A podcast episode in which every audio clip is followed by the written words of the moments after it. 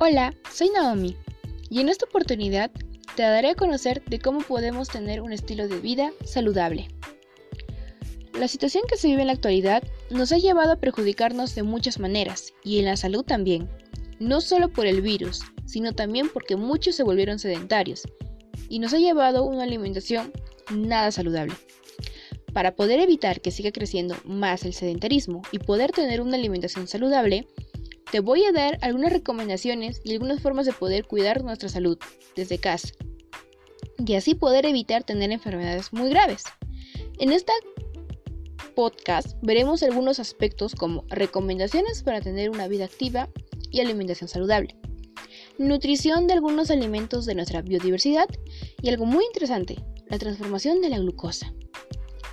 Este podcast estará dirigido a todo público, se elaboró con el propósito de informarte y de que tengas una idea de cómo podemos tener una vida saludable y así cuidar nuestra salud.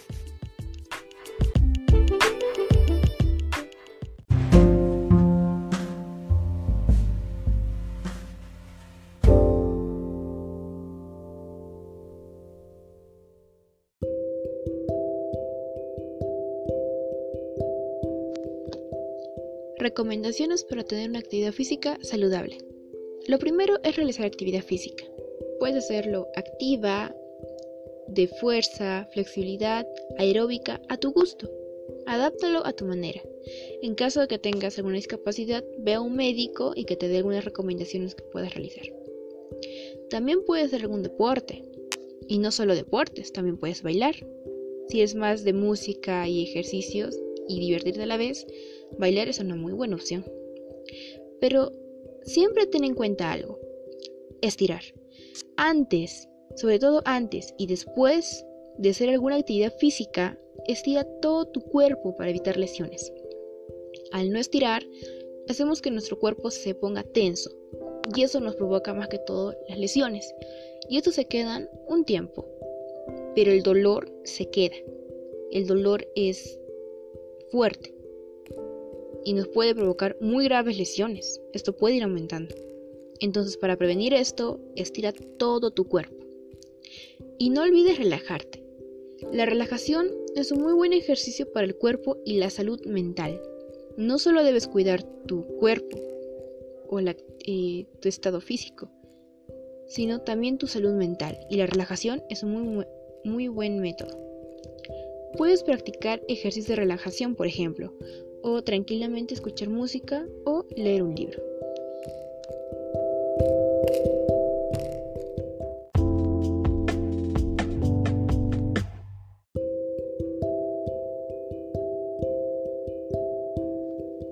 Alimentos de nuestra biodiversidad para cuidar nuestra salud. El Perú es un país biodiverso. Producimos una enorme cantidad de alimentos nutritivos, como las frutas, verduras, vitaminas, etc. Algunos ejemplos de algunos alimentos que nuestro país produce es la quinoa, el chuño, papa, etc. Estos son unos alimentos que contienen el almidón. Sin embargo, muchas personas no valoran esto.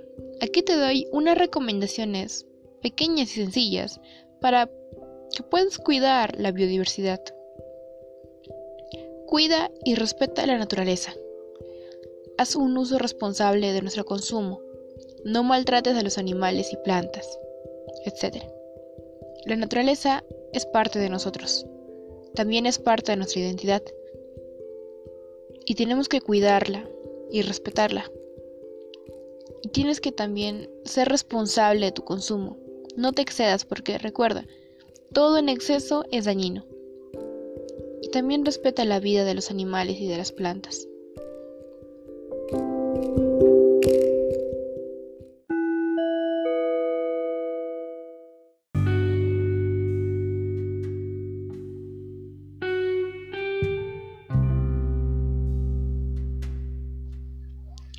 Energía en el cuerpo.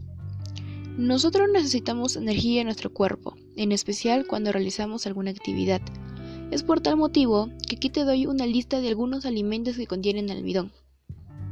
Y te preguntarás, ¿qué es el almidón? Bueno, el almidón es un hidrato de carbono y es la que se encarga de proporcionarnos energía. Algunos alimentos que podemos encontrar en nuestra comunidad o región, incluso en nuestro país, es la papa, camote, yuca, galleta, pan, cereales, arroz, maíz, etc. Son alimentos que consumimos diariamente. Pero eso sí, ten en cuenta en no excederte, por ejemplo con la galleta o con el pan, porque bien te proporciona almidón, pero también te, te puede proporcionar calorías. Ten cuidado con el consumo de estos alimentos.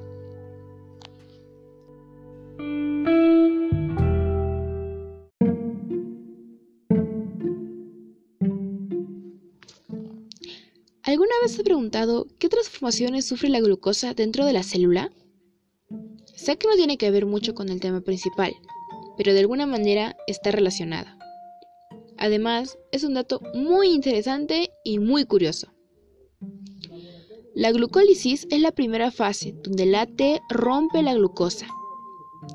La glucólisis también es la segunda fase donde la glucosa al degradarse se produce más ATP y dos moléculas piruvato.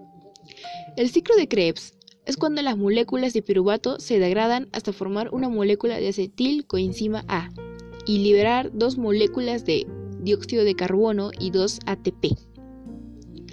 La fosforilación oxidativa es cuando se genera la síntesis de ATP, donde la degradación de una molécula de glucosa puede llegar a producir hasta 36 o 38 de ATP. Por último, tenemos la transformación oxidativa, y es cuando la célula transportadora de electrones se une al oxígeno para producir agua.